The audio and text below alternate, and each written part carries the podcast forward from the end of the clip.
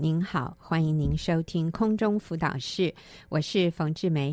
今天我请到了 Linda 姐妹来和我们一起分享她的一位组员哈，因为我们 Linda 是呃一位网络小组的组长，那她有一位组员叫维晨，啊，维晨很棒，她有很奇妙的生命改变，所以我们等一下会听维晨姐妹的一个录音。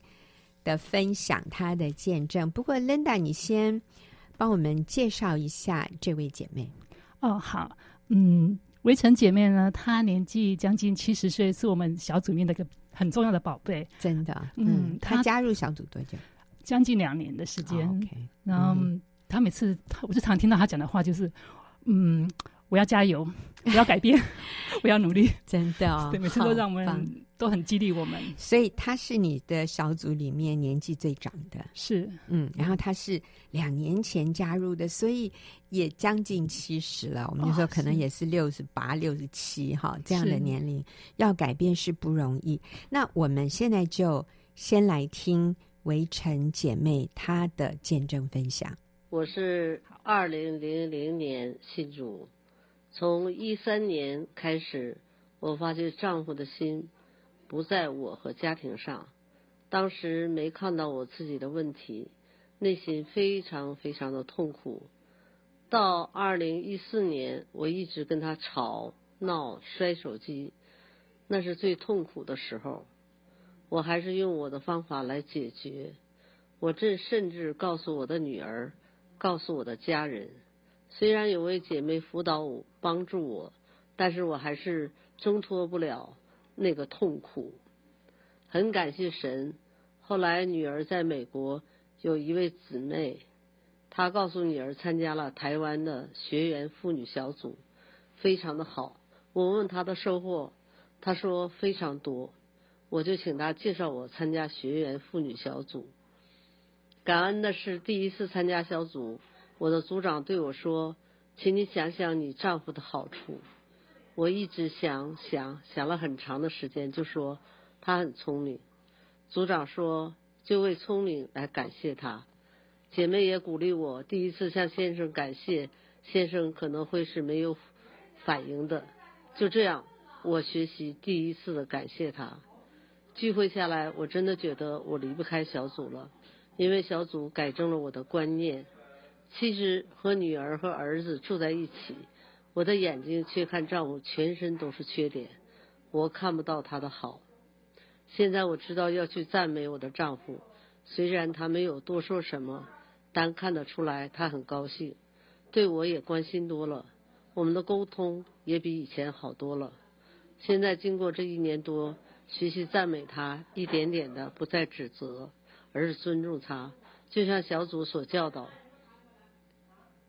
敬重、顺服、温柔，是要我学习改变的功课，并且看重我们夫妻是一体，在事情上要顺服丈夫，而不是顺服儿女。在小组也学习和儿媳、儿子如何相处，也向儿子、女儿到了写了道歉信。以下是给女儿的道歉信。星期一我在网上听了台湾办的参会，对我帮助很大。原来从没有意识到我的错。从小对待你们，我以为对你们板起脸来，你们就会听话。不但一点二都没有，爱都没有，还一直说都是你们脾气不好。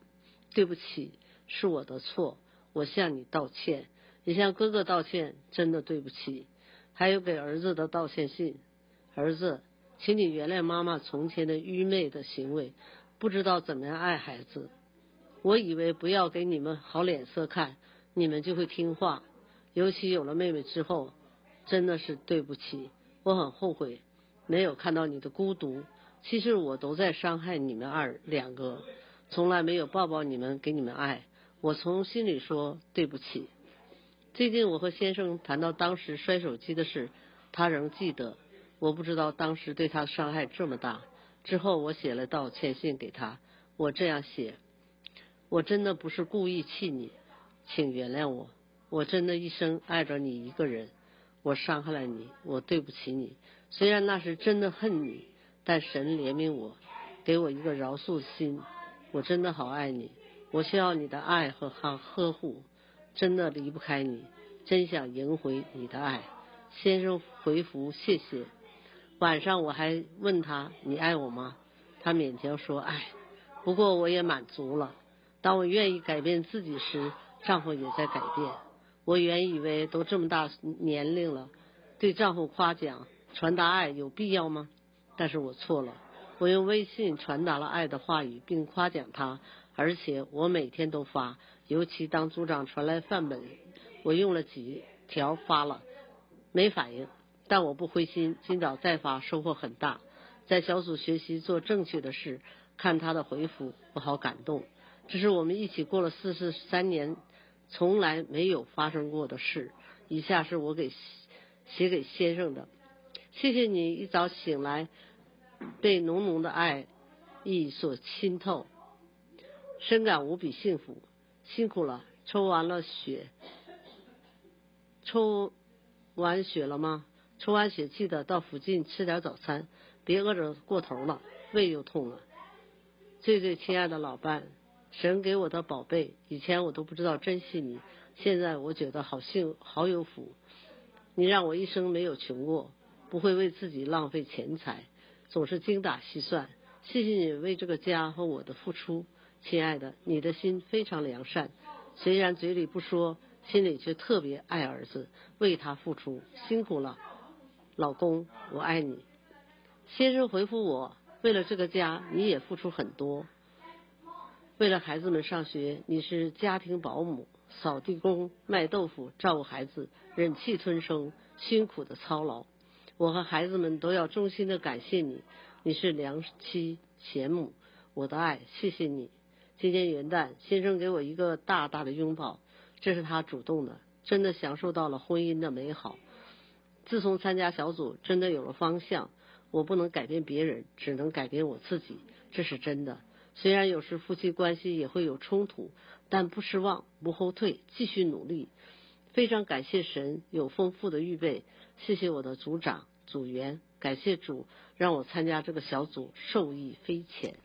哇，听完他的分享，我觉得好感动啊！哦，我真的是啊，觉得一位。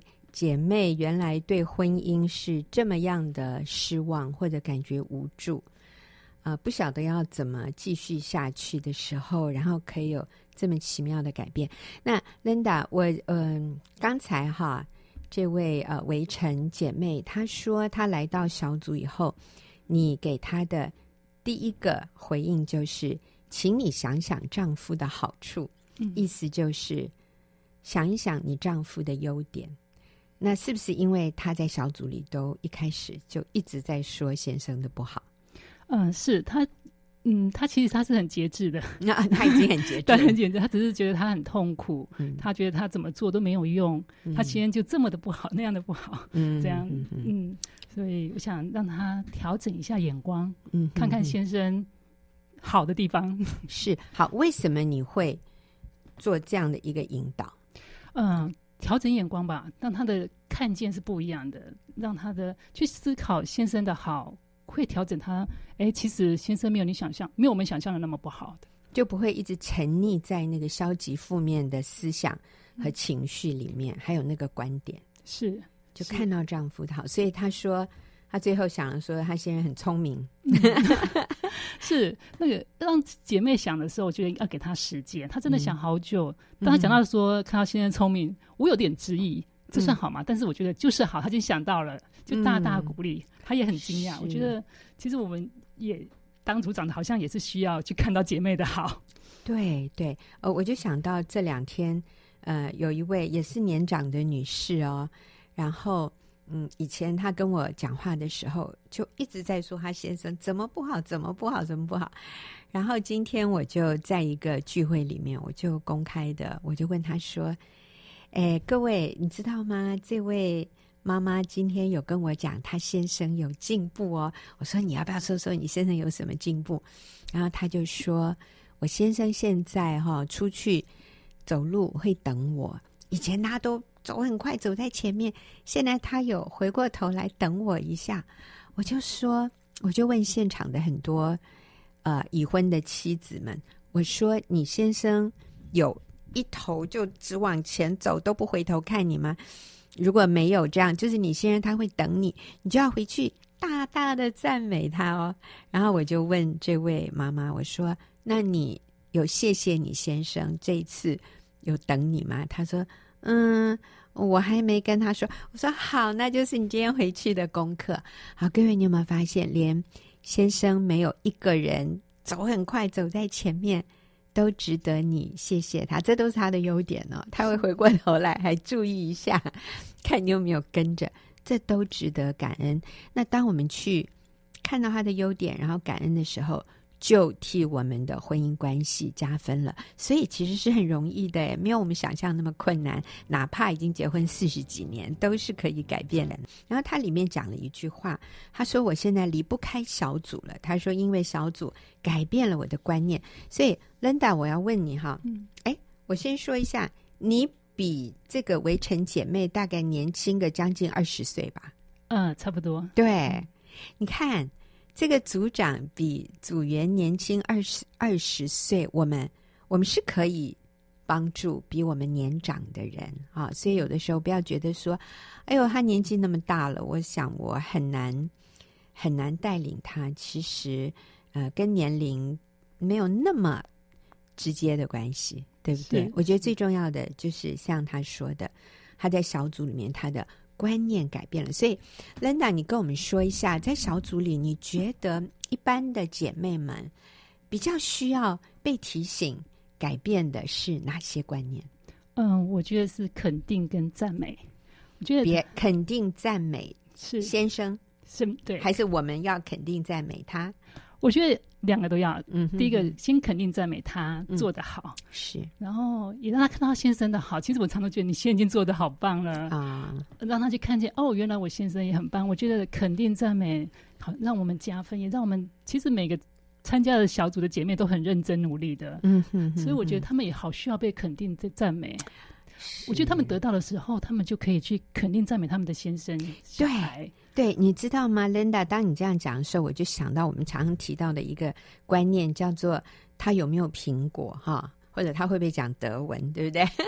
好，我们说，如果一个人他没有苹果，他是不可能从口袋里拿苹果给别人的。那我们现在这个苹果的意思就是去赞美、肯定别人。就是如果他是一个没有被赞美、被肯定的人，他很难从他的口袋里面拿出对他身边的人的肯定与赞美。所以，与其跟他说你要去肯定赞美你先生啊，不如我们先跟他说：“姐妹，我觉得你好棒。”我们先给他苹果，是然后让他去感受一下拿到苹果的快乐和那种那种生命被滋润的感觉。所以，我们会说：“你好棒哦，你愿意来。”你明明知道我们在这里，我们的价值观就是要你先付出，要你先改变自己，你还是愿意继续来，可见得我看到你有一个非常谦卑柔软的心，你好棒！所以，我们先给他苹果。阿门。是，我发觉到姐妹被肯定以后，眼睛会亮起来。是，然后我就觉得她就有力量，在下次再问她的时候，她好像就可以。他们的关系就会改变，夫妻关系，是亲子或者婆媳。我觉得原来我是要先做那个给予肯定赞美的人。嗯，嗯，这个我觉得蛮好的。嗯、其实，在我自己也是很好的帮助。第二个，我觉得是道歉。嗯，每次在什么状况底下，我都说，嗯、呃，你要先在某点小小的点要道歉。通常他们都会觉得有需要吗？嗯，嗯，他们会觉得我们平常都蛮这样讲话了，我们这样已经多少年了，这个这个应该没关系吧？可是你看哈。组长客观的从旁边看，或者我们说我们是一个教练，嗯、我们发现，哎，他这个动作有一点不符合标准。那如果我们能够去去呃提醒他，你下次做这件事情的时候，你的角度要比较怎么样一点？我说，假设我们是一个篮球教练哈、嗯，你你蹲的要要怎么个蹲法？你你要怎么去去拦截别人？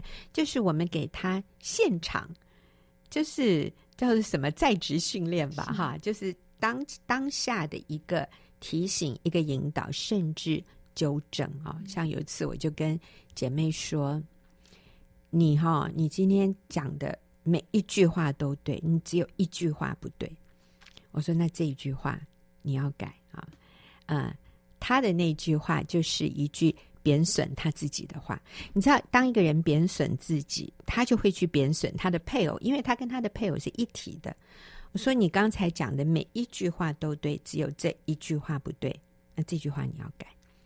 那其实他听到我这样讲，他是很得安慰的啊、但是他就留意到了哦，他常常讲一些话来伤害自己，来否定自己的价值。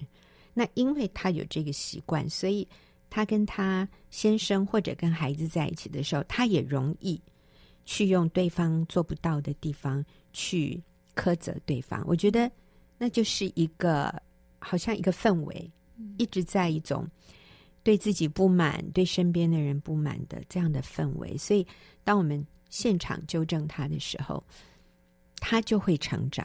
嗯，那那我想他来小组也是因为他愿意改变，是对。所以你说要道歉，你听到了，你就说：“哎，嗯，这个部分你可能要道歉了，对不对？”对。然后我觉得，其实小妹姐妹只要她很谦卑，通常都会去做。嗯，然后做的。都会让我很感动，特别，嗯、呃，围城姐妹她年纪这么大，她还愿意，然后他做完之后会回报给我的时候，我都好感动、哦。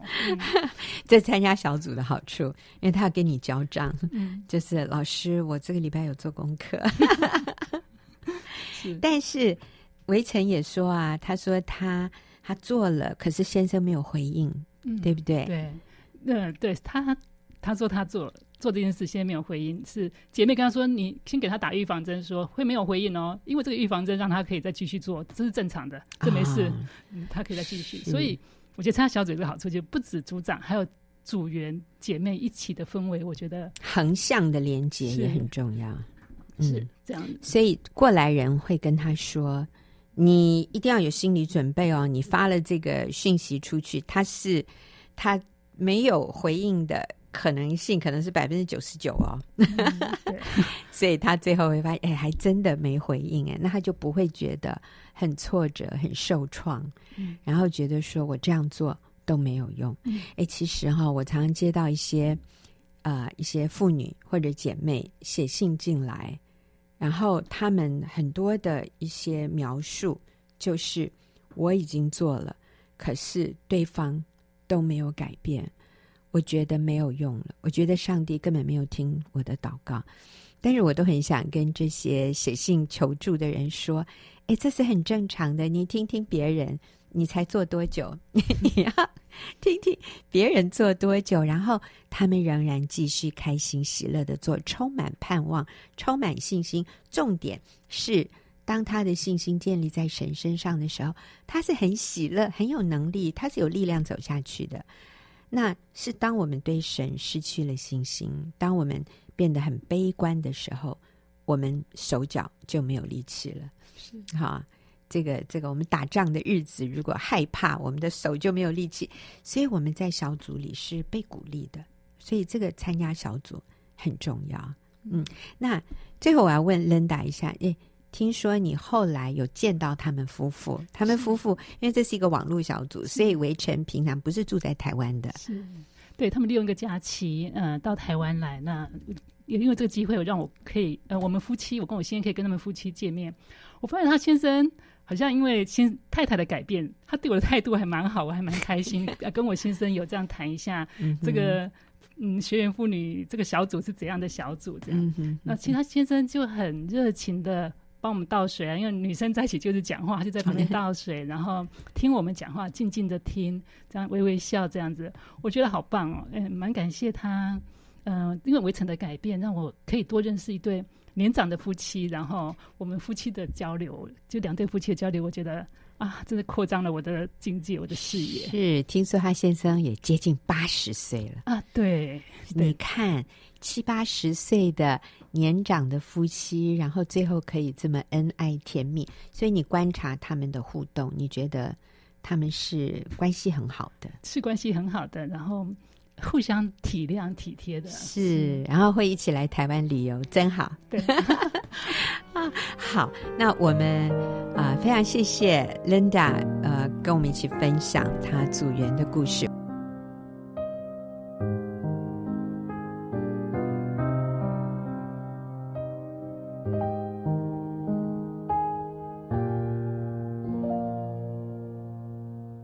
进入我们问题解答的时间，和我一起回答问题的是丽华。丽华你好，冯姐好，大家好。是，那今天的问题是一位姐妹写信进来，她说：“我是一个基督徒，嫁给一个很传统的佛教家庭，因为普渡拜拜，我不拿香，让公婆觉得这是大忌不孝顺，也让他们知道。”我是基督徒，他们大爆炸，甚至叫老公跟我离婚，不离婚就不要去教会，就拿香拜拜，说他不允许他的媳妇不拜拜不拿香，嫁到这个家了就要忘掉过去的自己，要按照婆家的规矩规定去走。嗯，老公也觉得婆婆说的有道理，一年才三次，就意思意思拿一下有关系吗？拿一下不用真的拜，做个样子给长辈看，然后先生再帮我拿香去插，这样就好了。有这么难吗？一定要搞到家庭失和，甚至离婚？难道基督教真的就？比不上自己的婚姻重要吗？嗯，我不知道该怎么办，是要捍卫真理不妥协吗？还是为着关系而妥协？哇，丽华听起来这真的是一个很棘手的一个情况哈。所以是一个基督徒的姐妹嫁到一个呃一个传统佛教家庭里面，嗯，然后现在为了拜拜这件事情，好像成为一个很大的冲突点。是，嗯，其实这是蛮多姐妹在婚前她不坚持，嗯，自己一定要啊、呃、嫁给啊呃，呃这个基督爱主内的，他这必然这是必然会带来的苦，嗯，一定会有的苦。那因为圣经上面讲的非常的清楚，信与不信的不能同负一轭，嗯，那那轭是什么呢？轭、嗯、其实是一种哈、哦、木头制的一个梁，嗯，是用来把两个。两头牛框在一起，嗯、对，然后呢，两头牛去拉车，嗯、所以几乎那个轭都是成对的，嗯、啊，牛牛要成对了，哈、嗯，就是一个轭，然后框住了一对牛，是因为一一只牛一头牛拉不动那个车子，嗯、所以是需要两头对的力量，对，那这个是要用来帮助犁田的，嗯，那既然是一个轭。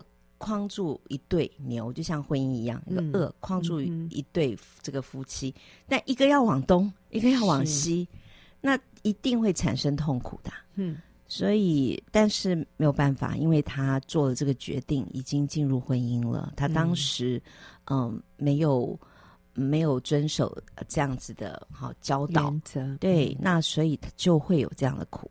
那所以进入婚姻之后就不能离婚喽。嗯，哦，就。要就要看怎么处理这个问题了，因为婚姻进入婚姻就就不能再离了。那嗯，所以也是提醒很多还在交往的对，对单身的姐妹弟兄，真的是信与不信的不能同负一个。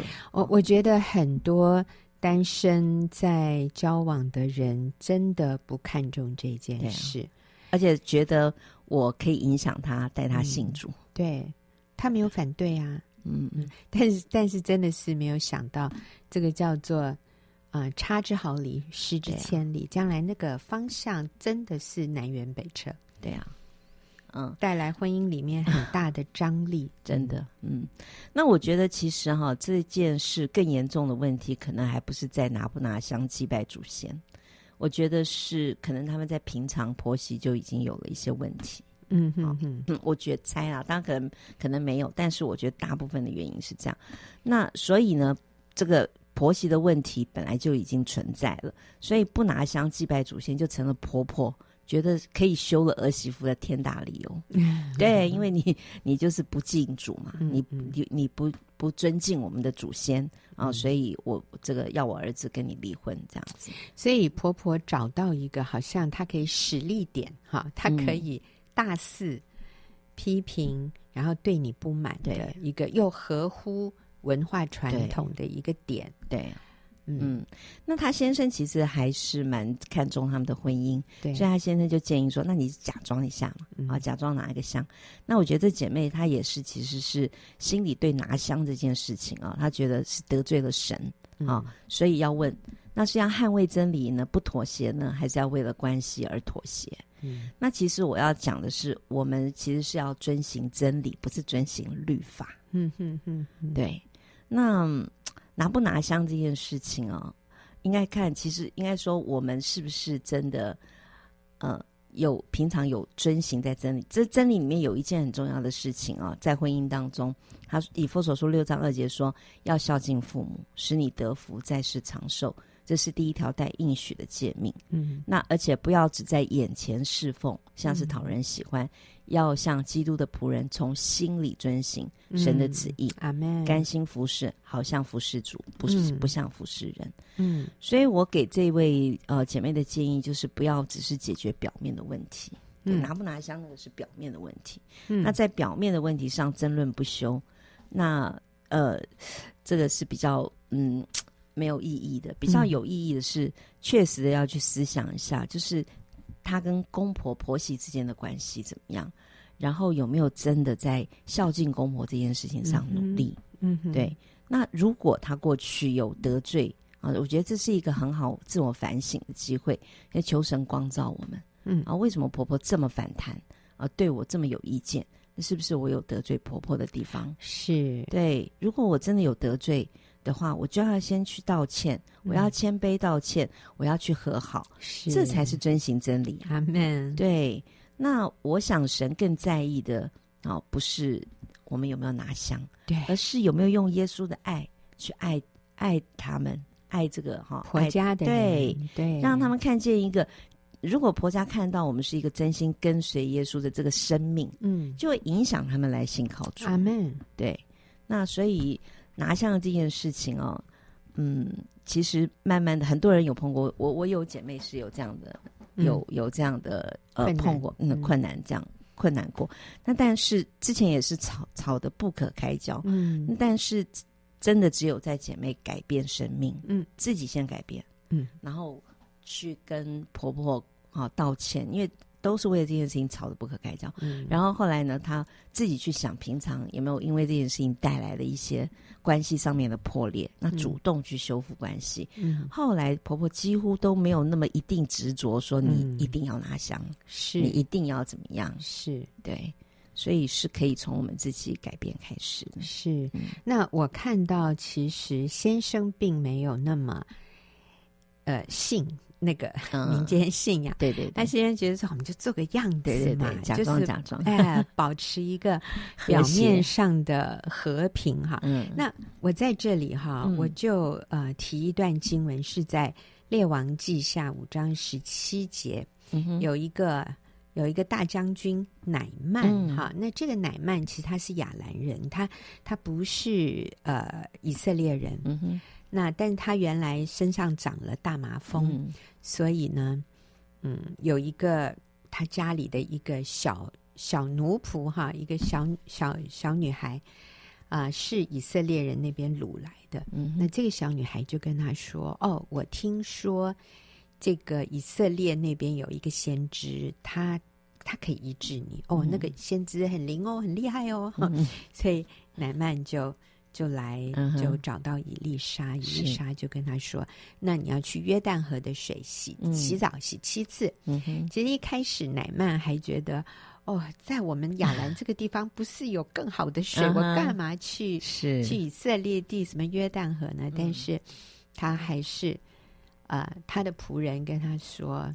如果先知要你去做更困难的事，你都会愿意去做，嗯、何况这件事情也没那么困难。嗯，所以我觉得其实乃曼他是一个谦卑受教的人，嗯、你知道吗？嗯，他愿意听那个小女仆的话，然后后来又听他的仆人的话，所以他就好吧。嗯，因为他真的是想要得医治，嗯，所以他就按照伊丽莎的建议去洗了七次，七次澡。嗯出来以后，他真的得医治。Uh huh. 他得医治以后，他非常感恩，是，所以他说了这么一段话。嗯，他说他对伊丽莎说：“哈，嗯，从今以后，仆人，你看他现在称自己为仆人，嗯、他他，他变对，但是他称自己是伊丽莎的仆人。是，他说从今以后。”仆人必不再将燔祭或平安祭献与别神，嗯、只献给耶和华。嗯、所以，其实在这里，它里面是相信是真神了。嗯、他已经承认他不要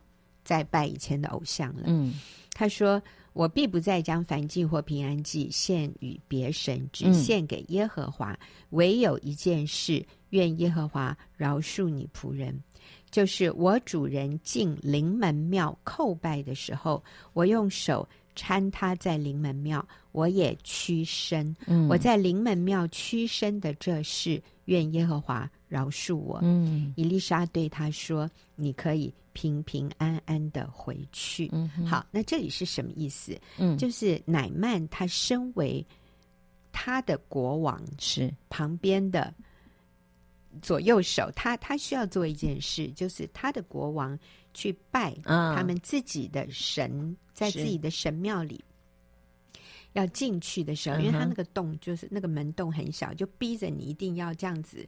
蹲着跪着，要屈身进去。嗯、他说：“我进那个临门庙，我也要屈身的时候，嗯、这个是我不得已，因为这是我职务上的需要。嗯，所以我我不是真心拜那个神，嗯、但是我外面有这样的一个仪式的时候，嗯、求上帝饶恕我。嗯、那伊丽莎跟他说：‘你平平安安的去。是’刚才丽华讲了一句话很棒。嗯，丽华说：‘我们是要遵行真理，不是要遵行。’律法对啊、哦，不是外面的仪文，嗯、而是内心真诚对对神的敬畏。是，所以我们刚刚强调的重点就是，啊、呃，其实如果我们平常就是拜拜以外的事，嗯、我们都遵循圣经的真理，是我们愿意孝敬父母，对，我们愿意敬重顺服丈夫，嗯、我们愿意舍己。对。为公婆多走嗯好几里路、嗯、啊，呃，我们愿意谦卑，是在这个家庭里面活出基督的生命。那我相信，很可能最后拿不拿香就已经不是问题了。嗯、那是有可能家人在其他的方面对我们有一些维持，是。那他也。他也好像没有什么理由可以把这件事情扩大，所以他就抓住你不拜拜这件事来做文章了。嗯，我想尊敬祖先啊，对，这是一个可能性。嗯，所以我们鼓励姐妹，就是你在平常可以表达孝敬，平常可以活出基督生命，无条件的爱、饶恕，你呢不记仇，呃，不。不埋怨，不抱怨，然后我们谦卑，我们不骄傲，我们愿意放下自己，服侍公婆，为他们多走一里路。平常你做到了，我在想，这个拜拜就不是一个那么大的议题。了嗯，是，就我们看到非常多的例子是这样。嗯嗯，对，就是。嗯，我们刚刚也提到，就是有姐妹她们之前是为了这个争吵不休哈，跟婆婆家，那但是之后自己生命改变，嗯，然后婆家根本就不在意她到底有没有在拿下，非常尊重她。那所以我们给姐妹的这个几件提议，几个啊、呃、建议，就是第一个，我们透过这件事情啊，我们可以求神光照，我们里面是不是有一些需要谦卑悔改的地方，嗯，要去道歉的。啊，或者我们真的不能改变别人，就是改变自己。嗯，我们的生命需要改变。所以，那第二个呢，最重要的遵行真理，就是要呃，真理教导我们要孝敬公婆，嗯、要敬重顺服我们的丈夫。嗯，如果在生活当中里面都已经把这些都做好了，嗯，都不是问题。那还有一件事情我们可以做的，就是我们是基督徒，我们有祷告的权柄。嗯，那常常为家人信主祷告。嗯，对，为他们祷告。然后，另外第四个就是生命要不断的愿意被更新，嗯，在主里面被更新。那我相信大家都看得见，他到时候会看见我们的生命被我们吸引，嗯，然后也想要来认识这位，嗯，哦，这位我们所信靠的神。所以我我有个具体的方法哦，就是可以就是每次啊，哦，就是像他说，他现在说一年呃三次这样子，嗯，的确，如果那个婆婆不。这个还是一定要他做的话是很困扰的，那所以每次这个要计时前就祷告，先求神帮助、嗯、啊，帮助帮助你，也求神给我们为我们啊来拦阻这样。嗯、那也最重要是要跟先生提出啊，就是说我可以帮忙他们去准备他们要祭祀的这些东西，嗯、人家很多都要准备好多那种是、嗯、啊，什么鸡鸭鱼肉啊，什么对。哎好多东西，那那我可以帮忙准备。啊，嗯、那但是呢，我可不可以啊用献花祷告的方式怀念祖先就好。嗯啊，就是啊，我提议我的方式，我也怀念祖先，我也尊敬祖先。是，但是我是用这种方式，可不可以？那那我是觉得可以请先生去帮忙沟通。嗯啊，那因为我们有时候这个透过先生去是比较合适的。嗯啊，那如果真的真的像冯姐刚刚举的那个圣经的经文，就是如果真的没办法了，像先生讲的，你就假装假装。啊，嗯、那如果你真的拿过香了，嗯、那可能心里你就会想说：“那神你还爱我吗？”那 答案是肯定的，嗯、神爱你不会改变。嗯，对，是是，真的是这样子。嗯、呃，我也想到有一位姐妹，嗯，她的婆家是非常非常强势的。嗯，她嫁给这个，她嫁给先生的时候，其实她还没有信主。嗯哼，那真的是在这个。家族里面要当他们的媳妇是 很不容易的，所以是因为这样，他信主了。啊，信主以后，呃，我也有去过他家拜访，嗯，呃、是我带他信主的，嗯哼，嗯、呃，然后我发现他在家里，他真的是一个不能有声音，然后嗯、呃，没有权利的一个，嗯，一个。一个女人呢，我觉得真的是好不容易哦。嗯、哼因为我那时候带她在家里，在她家查经，嗯，我就觉得哇，这个这房间好暗哦。嗯哼，我说我们可不可以开一个灯？嗯，结果这个姐妹努力的在找那个房间灯的开关，她都找不到。哦，就是其实是餐厅哎，我我们不是在什么很隐秘的地方。我说餐厅可以开个灯吗？她找不到。嗯。那个餐厅灯的开关，代表他平常是、嗯、是没有权利开灯的。哦、你知道，因为她的婆婆，他们整个婆家是非常节省，嗯哼哼，所以她就是哦，真的好不容易，没办法开灯的，他根本找不到那个灯的开关在哪里，所以 用手电筒。对，我就想。哇，好不容易，嗯，那所以，嗯，后来他们也搬了一个新家，嗯，可在这个新家的里面，其实是他先生跟他买的房子搬过去，嗯，啊，那时候婆婆已经过世，然后大姑和大姑的，嗯，台湾他们家哈，大姑、小姑、大姑的孩子什么 就一起全搬来，因为大姑。跟先生离婚了，所以就他们整个来投靠，哦、然后大姑就出主意，嗯、就说你们你们住的这个新房子怎么没有放一个神坛，一个祖先牌位？哦、哇！所以那这个他的先生是弟弟嘛，哈、嗯，所以就听姐姐的话。嗯然后他们家里就放了一个很大很大的一个神坛，一个应该是说就是这样的一个东西。那这个姐妹她很，她很很为难，嗯啊，她就不晓得要怎么办，她就问我，嗯、那我就说某某人，你你相信这个背后的这些东西是真神吗？她说不是啊。嗯啊，对，我说你不相信，那就对喽，嗯，对不对？那就不是真的嘛。嗯、是，真的确实是这样。我们相信的神是、嗯、是是真神，是哈、啊。那耶稣是耶稣在保护我们。是，我说你先生是一家之主，他尊重他姐姐，他没有尊重你，那你就尊重你先生的决定。嗯、那。你你没有再相信那个就好啦。嗯、他说：“哇，冯姐，你这句话哈，好释放，完全释 放我。嗯、所以他以后看到那个，那对他不是一个威胁，嗯，嗯，就不是威胁，或者他觉得他得罪神，怎么可以嗯嗯放这样东西在家里？结果很奇妙的是，后来大姑也就是身体很不好，嗯、住院，然后先生有一天就跟他说。”等到我姐姐走了，嗯、我们处理完姐姐的事情之后，你放心，我会把这个哦挪走。对，嗯、呃，他没有要求哦，嗯、他先生也没有信耶稣哦，哦。但是他先生这个时候主动提出来，愿意尊重他，嗯、那我觉得这就是一个很美的见证。今天是先生甘心乐意，嗯嗯、呃，搞不好。嗯，大姑走了之后，先生会主动说：“那我也来受洗吧。